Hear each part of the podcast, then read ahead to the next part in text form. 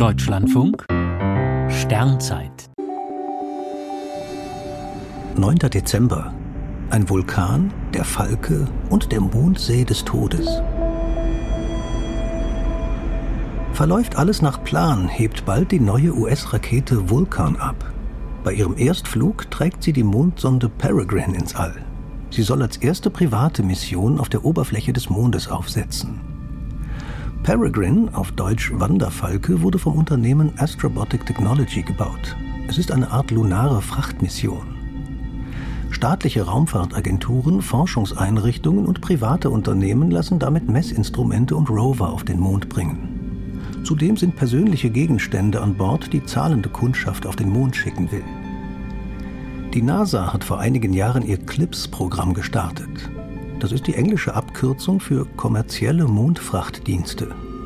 Privatunternehmen bauen Landesonden und bieten Missionen zum Mond an, bei denen die NASA eine finanzielle Beteiligung gegen Mitnahme von Instrumenten und Rovern garantiert. Die privaten Dienstleister sind ein wichtiges Element bei der geplanten Rückkehr zum Mond im Rahmen des Artemis-Programms.